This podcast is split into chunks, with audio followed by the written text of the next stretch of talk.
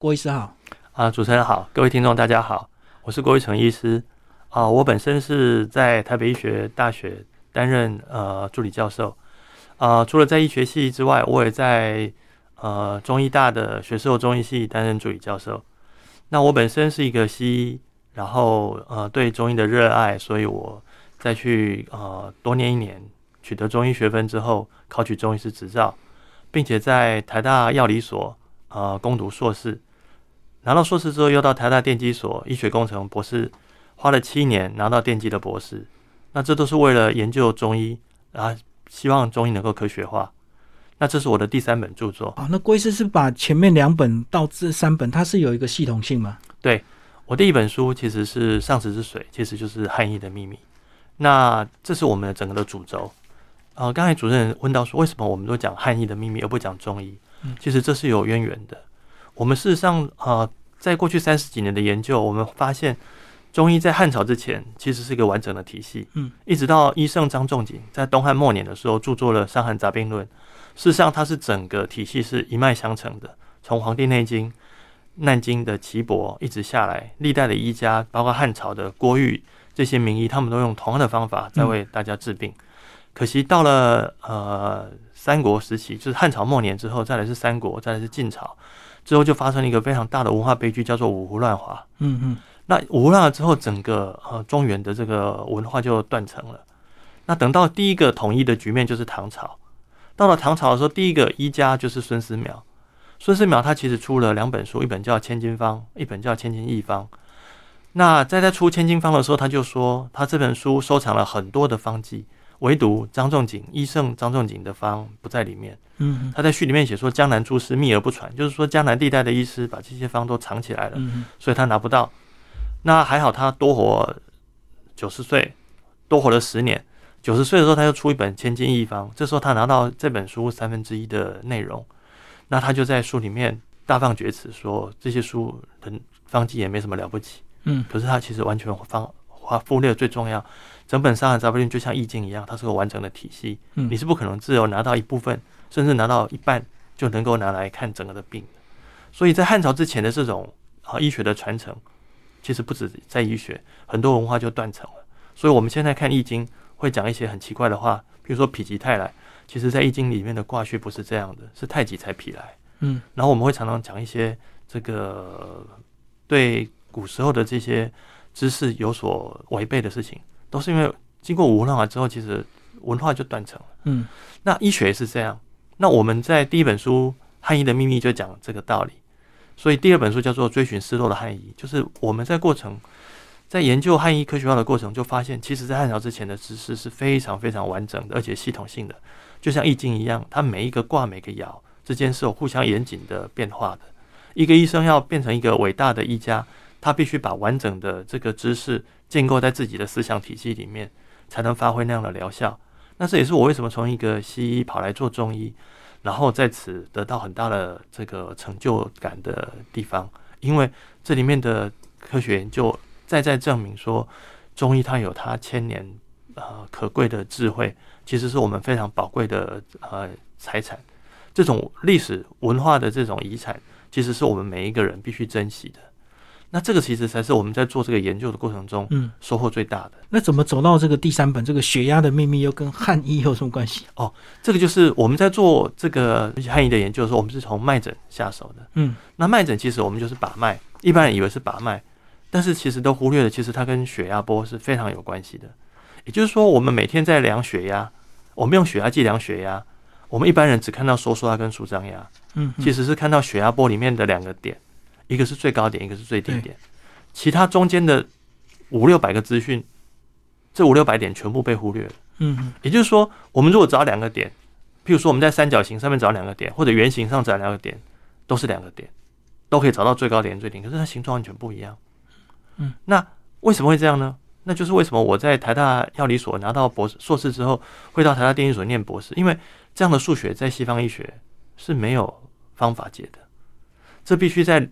追溯到两百多年前，在拿破仑时代，傅立叶这个科学家，嗯，他发明了一个数学方法，去把这些曲线都能够把它呃分解成一个一个的这个三角函数，然后就把它叠加起来。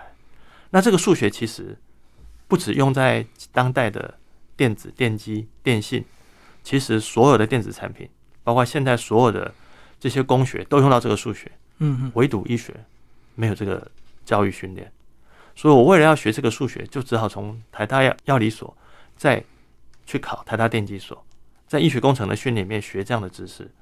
那学了这个知识，就回到我们刚才讲这个问题了。其实我们的血压就可以变成血压波来分析。嗯，血压波分析完之后，就得到十二个斜波，因为心脏是规律跳动了，它的频谱分析之后，就只剩下整数的斜波留下来。而刚好在人体大概只有十二个主要的斜坡，那这十二个斜坡刚好对应到中医的经脉，嗯，那这个经脉的题目其实就是中医里面最核心的。我们的呃对岸中国大陆的政府从七五计划到现在十四五计划，都把经脉当做最核心的题目研究。可是，在前面十三五计划之前，都是认为经脉不确定的，一直到最近他才肯定。嗯嗯。而且只有初步的结果。可是我们在台湾过去二十几年做这样的研究，我们在二十几年前就已经发展出一个脉诊仪，可以量测经脉，可以把十二经脉都量量测出来。我们不止应用在研究，同时应用在临床。这本书就是记载我过去二十五年在临床量测这个血压波，然后运用在这个治疗诊断整理下来的结果，让大家知道说，哦，原来这十二经脉不止在内经里面记载。怎么样的循行，走什么样的路子，然后会得到什么样的疾病，甚至这些单独的经脉，就像是我们在音乐里面的哆来咪发嗦的单音，可是事实上生病的时候，它就会变成是一个和弦，甚至变成一个旋律。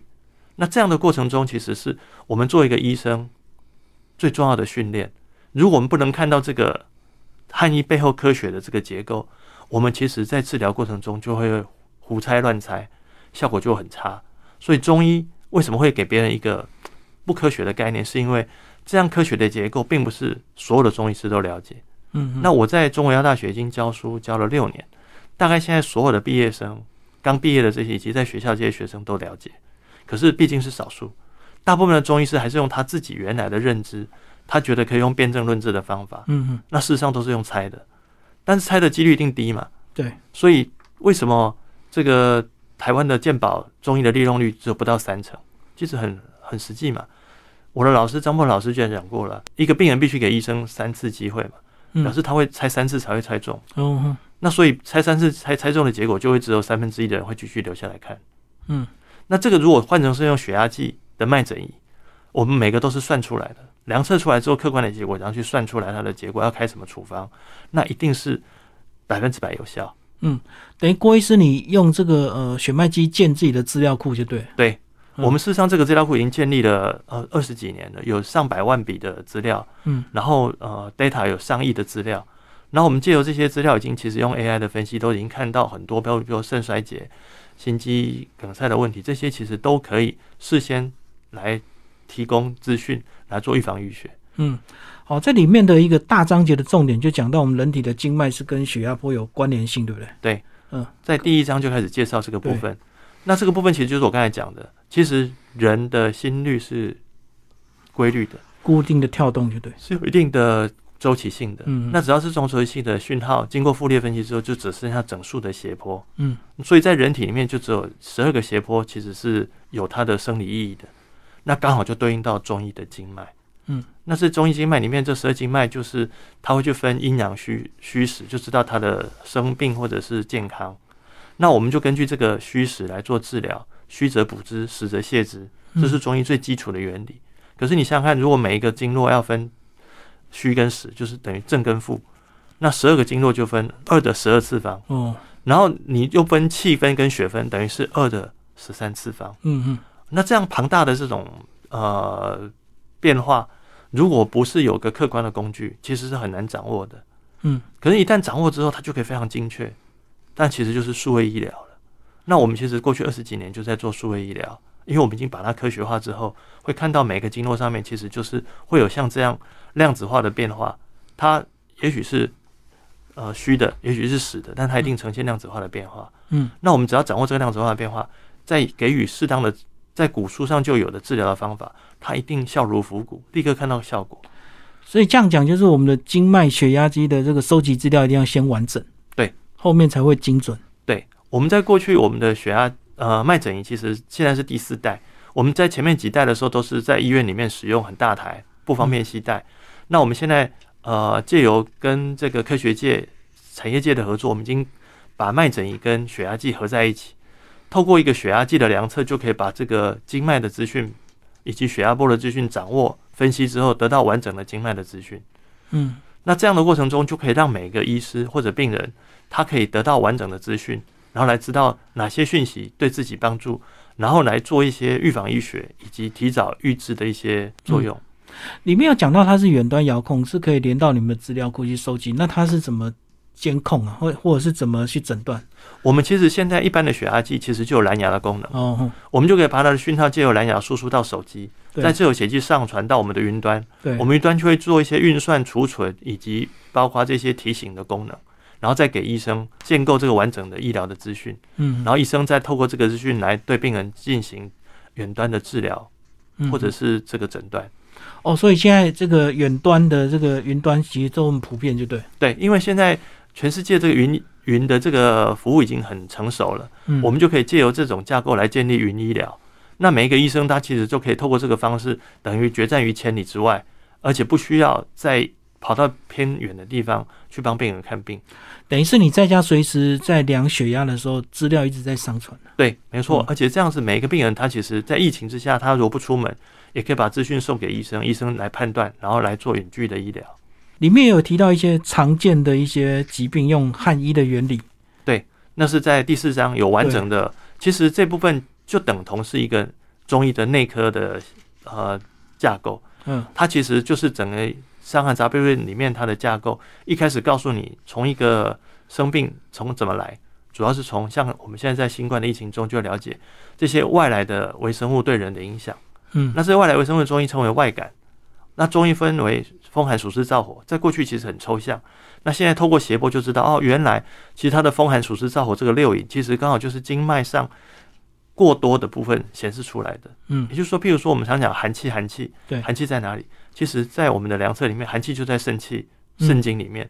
当寒气太重的时候，肾经就会变成是实的，也就是说它过度了。嗯，过度之后，它就表现出寒气的症状。那我们就可以根据这样来诊断它是寒邪。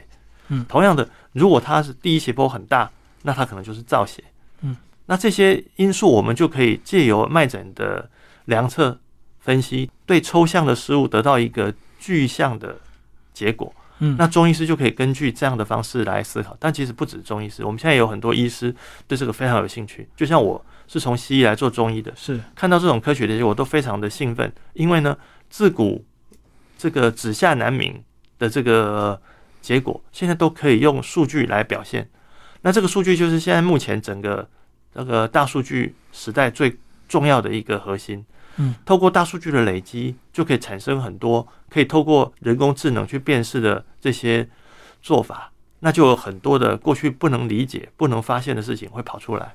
嗯，那这个就是我们目前我们在跟各个研究机构合作一个很有趣的现象。譬如说，我们首先就在一个医学中心。的肾脏科，嗯，做这个肾衰竭的病人的研究，就会看到他血液透析的前后，它有不一样的变化，有脱水跟没有脱水也不一样的变化，甚至做血液透析跟腹膜透析的变化，我们也看得出来，嗯，然后最重要的是，我们可以去看那些正在进行要去肾脏衰竭，然后需要到洗肾之前，我们看到他的脉象。那未来我们这个血压计在家里面量测的时候，就同时可以去提醒他说，哦。你最近这个肾功能开始在变化了，你得去抽血了。嗯，因为我们都知道，现在医学有很多的检查是要抽血来达成。对。可是呢，在家里面，其实我们就算会抽血也没有用，因为抽血不能把这个实体送出去，还是要验的。嗯，对。那就问，透过我们这种呃血压计的方式量测的血压波之后，送传到云端，它就完全都可以用讯息来传递，而不需要再透过这些有形的物质的传递。嗯，那事实上，我们知道很多疾病是不需要吃药的，也不需要针灸，它其实只要知道病因，去做一些生活作息的调整，嗯，饮食作息的改变，它就会改善。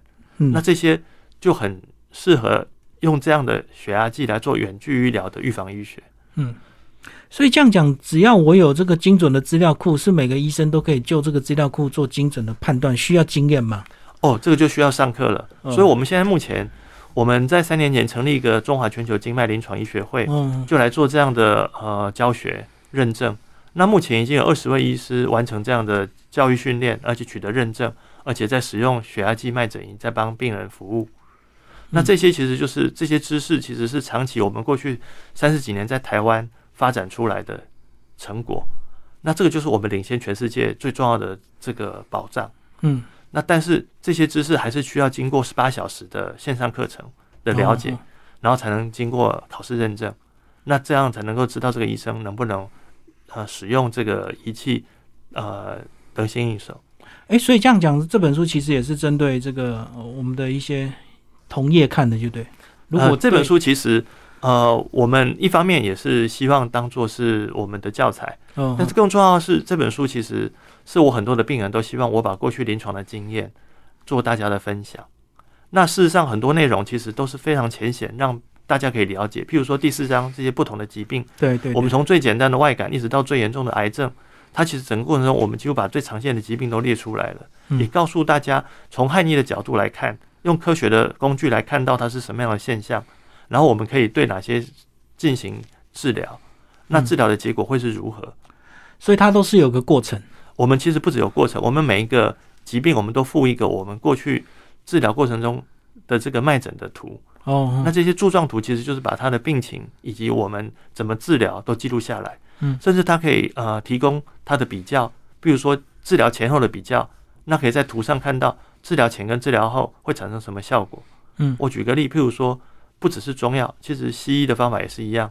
我们用高压氧治疗这个忧郁症的病人，嗯我们就看到高氧治疗之后，这个头部的经络都改善了，所以他为什么忧郁的症状会改善？可是呢，我们也同时看到，在这个过程中，这个呃第六斜坡胆经跟第十斜坡小肠经嗯的变异系数会升高。哦，那我们就很有趣的，因为这两个经络其实是跟头部的，尤其耳朵有关，所以我们就去问病人，就会发现果然没有错，大部分的这个高氧的患者在治疗过程中都是耳鸣的现象。嗯那事实上就是这个地方的变异系数变大了。那这些其实就在在验证说，其实呃，经脉是一个非常有趣的的这个临床的这个生理。所以这样讲，它会交互影响。对，也就是说，我们事实上任何这些治疗，其实都会有它的优点也有缺点，哦就是我们说的副作用、主作用跟副作用。但是怎么样取得平衡？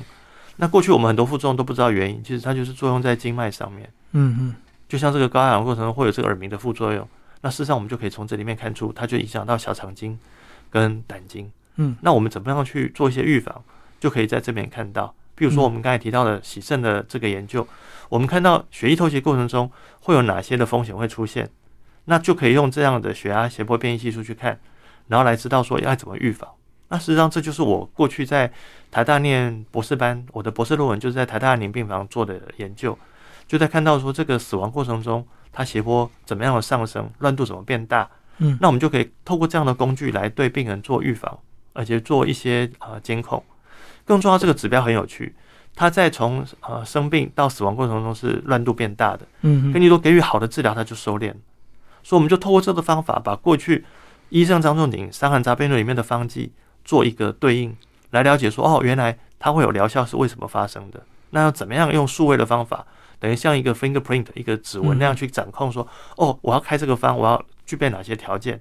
那条件只要对了，它治疗有效，它乱度就收敛。嗯，所以我们过去在呃台北开业治疗很多呃非常呃有趣的病，都是因为透过这个工具就可以做到古人这些所谓呃名医神医做的事情。其实，在我们了解，其实那就是科学化之后的结果。嗯嗯一旦科学化之后，每个人都做得到神医，因为其实这些的知识已经早就被古人所了解了。嗯。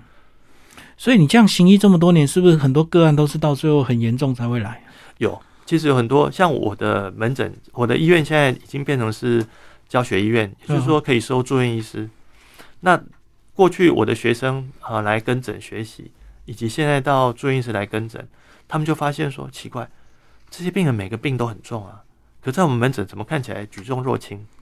因为我们用这样的汉医的方法去治疗，可以解决过去很多西医不能处理的。嗯那这些病人无论癌症啦，或者是中度忧郁啦，或者是各种不同的这些问题，来到我们门诊，用我们中医的方法做完血压、静脉诊仪之后，量测他的经络，就可以根据他的经络来做整个治疗的计划。那根据这个治疗计划，病人就会很有效的看到他的进展，而且他其实就在我们的治疗计划里面一步步的进行。嗯那因为我每次都不是用猜的，所以它的治疗效果就会非常的明显，嗯一步步的改善，就很精准，就对了。对，就可以做到很精准的治疗。好，那如果说预防不要到了最后很严重才去看的话，其实第五章就很适合一般人看，对不对？就是养生的部分。对我们提这个章节。对事实上，我们最重要还是回到呃第五章，我们是希望就像《黄帝内经》第一劈头就讲说你怎么养生，嗯，可是《黄帝内经》讲的养生又非常的简单实用，它不是讲一大堆技术的问题，他讲个最重要的观念，就是虚邪贼风避之有时，嗯。这是第一点，也就是我们刚才讲外感你一定要注意，就像现在新冠有感染新冠跟没有感染新冠是绝对不同的。嗯。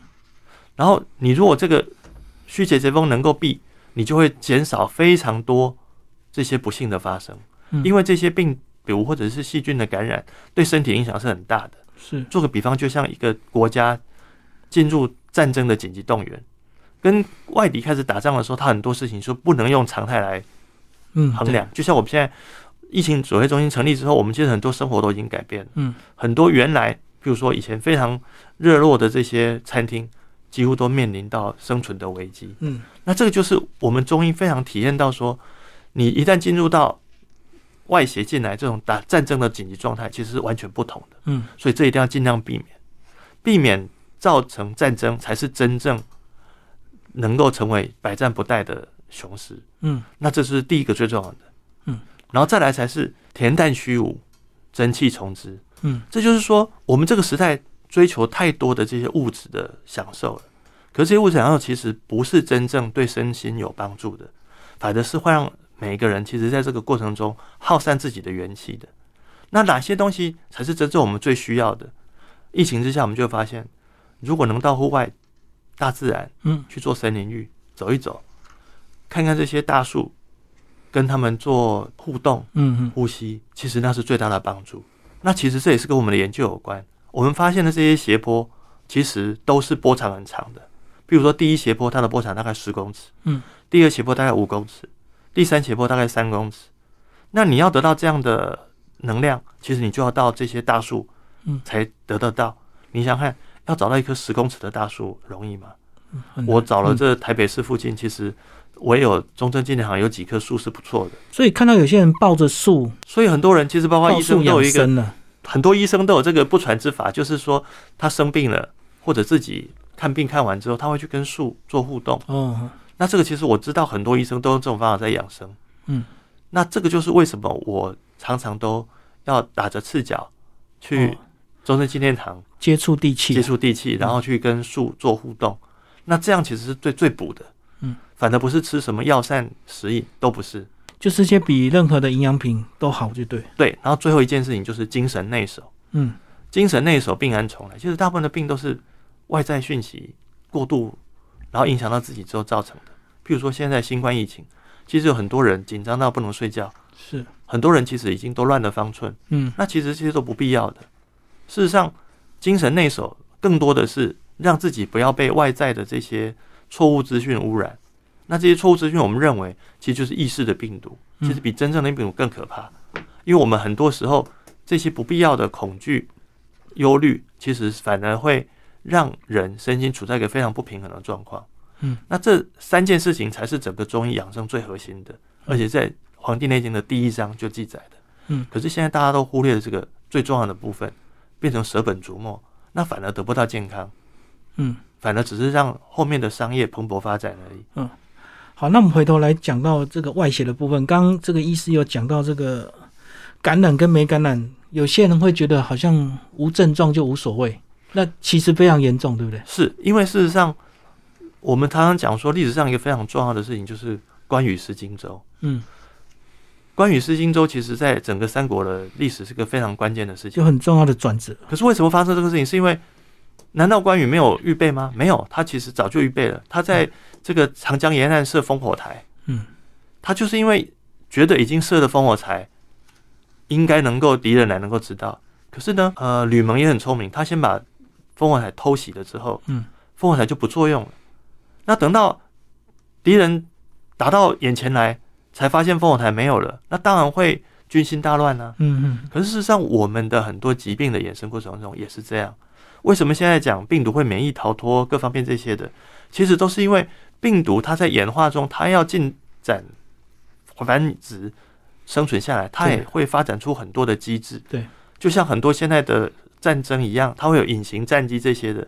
其实这些病毒都有这样的能力。嗯那很多人其实生命不自知，是因为它其实就像烽火台被关掉了一样。嗯那事实上，我们在看一个人健康不健康，就是在看他是不是能够很敏锐的去觉察到周围的变化，然后适时的做一些改变。所以虚邪之风避之有时，其实最简单的说法就是，你必须随着气候的变迁，适当的增加或者减少你的衣服。嗯，这很重要，因为人是哺乳类动物里面少数没有毛的，所以我们被称为裸猿。那这个裸猿其实有很大的重要，因为我们把毛皮褪去了之后，我们的体温调节其实就变成是变成要自主了，对，否则就很容易，比如说常常人睡觉打开窗户，隔天就着凉了。为什么？因为我们已经没有皮毛的覆盖了。那这个在养生里面就非常重要。人大概是唯一会去制造衣服的动物。嗯那衣服其实在中国的哲学里面啊、呃智慧里面就非常清楚，你有不同的布料，棉麻毛，各种不同的纱，这些都有不同的养生的作用。那最重要就是要符合它的这些四季的运用。可是台湾特别，嗯台湾有时候一天里面就有四季，嗯对，所以你怎么好好的穿衣服，其实就是个非常非常大的学问。嗯所以事实上，像我都会去找一些特别的丝或者是呃薄的棉做的衣服。那这样就像我们在旅行的时候，像洋葱式的穿法，一层一层的，对，那才不会因为天气的变化，然后受到太冷太热的影响。那这些中医讲的风寒暑湿燥火，其实就是跟环境对人的影响。那常常都是因为这样而生病。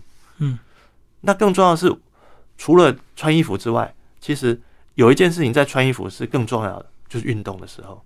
我们去看 NBA 的时候，嗯这些亿万年薪的球星，他一下场一休息，立刻就把长裤、衣服都披起来。哦对，难道他们是身体很不好吗？不，他们都是最强壮的运动员。可是他们都知道，这个时候如果不立刻把衣服穿起来，其实运动场上不是有冷气就是有风，嗯那立刻就中中了外邪。你看人家百亿身价的球星都这样养生，嗯我们怎么可能教我们的小孩子说啊，你要坚强，要勇敢，要强壮？其实这些就是为什么台湾的运动员运动伤害特别多的原因。嗯，因为我们其实我们的教练、我们的运动防护员都没有这样的知识，那就会让我们的小孩子在从小在运动的过程中着凉。尤其有时候我们学校要求制服，嗯那事实上天气在变动的时候，其实制服不见得能够让每个小孩子得到最适合的保护。那这些其实都是我们在过去我们常常忽略的。所以，就像我在第一本书《上池之水》里面讲的，我以前的小孩子本来是这个学区中正学区是念嗯东门国小，可东门国小没有冷气啊，夏天热的要死，都吹电风扇了、只好去转去读仁爱国小。那你看现在全台北市甚至全台湾的都有，为什么？因为我们实在太热了，在那么热的环境中，小孩子其实是没根本不要说生病，根本没有办法专心念书。嗯那这些其实环境的变化，就是中医讲的“虚邪贼风，避之有时”，非常重要的观念。嗯，可是我们刚才讲到，从这个虚邪贼风讲到运动，同样的，这也是中医的运动跟西方运动最大的不同的地方。嗯，西方运动会讲求到去做球类运动、跑步，那这些其实不只会去户外，对流汗、吹风，更重要的是在这种过程中，心跳都会增加到两倍，一倍半到两倍，嗯甚至会到两倍。那这个在我们中医的理解跟我们的研究、科学研究就会发现，在这种情况之下，心跳两倍之后，我们只有第二、第二、第四、第六这种双数的斜波拿到血，单数的一三五七都拿不到。哦那一三五七是哪些经络？肝经、胃经、脾经都是消化系统的。所以你看，为什么运动完不能立刻吃东西，或者吃完东西不能立刻运动？因为你一旦运动把心跳拉高的时候，这些经络都拿不到足够的血液供应，那怎么办？你看很多运动员，他如果呃运动前吃东西，一运动他就会吐掉。嗯，那这个在我们平常下午第一节课运动体育课最容易发生。对。可是我们过去没有这样的知识。那更重要的是，像我的邻居，他是一个健检的公司的老板，嗯，他一直崇尚做三铁的运动，结果突然检查出胰脏癌，哦，三个月不到就过世了。为什么？大家都不能理解他这么强壮，可是在我理解，那是非常自然不过的。你在做一个三铁运动，也许跑马拉松，两个三个小时都把这个心跳拉到一点五倍到两倍，嗯，那你的脾经管胰脏的都没有拿到血。长期这样下来，它怎么会不出问题？嗯，可这些知识在我们过去医学常常忽略，因为我自己是念呃台大电机医学工程，我的同学就是现在台大急诊室的主任周乃宽周医师。那我们常常在做这些讨论，就发现其实我们的循环系统跟我们以前的理解是差很多的。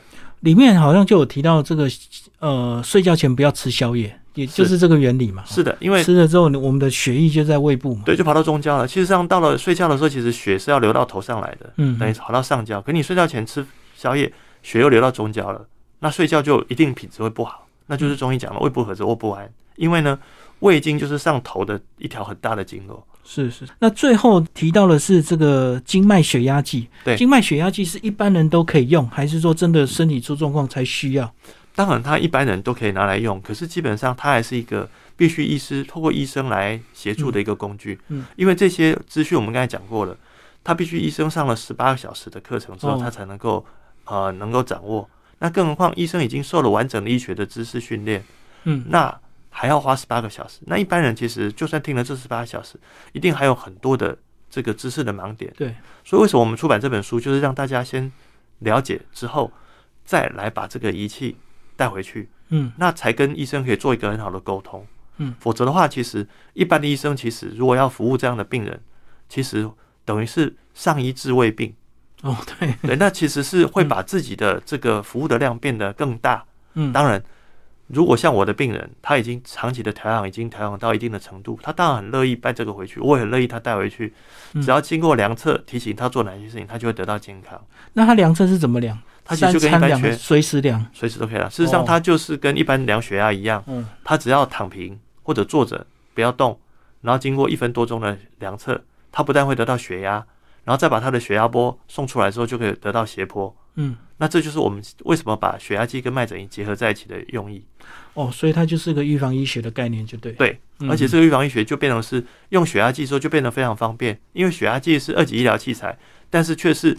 唯一几乎是唯一一个医生也可以用，病人可以用，医务人员也可以用，而且可以在家使用。更重要，它非常便宜。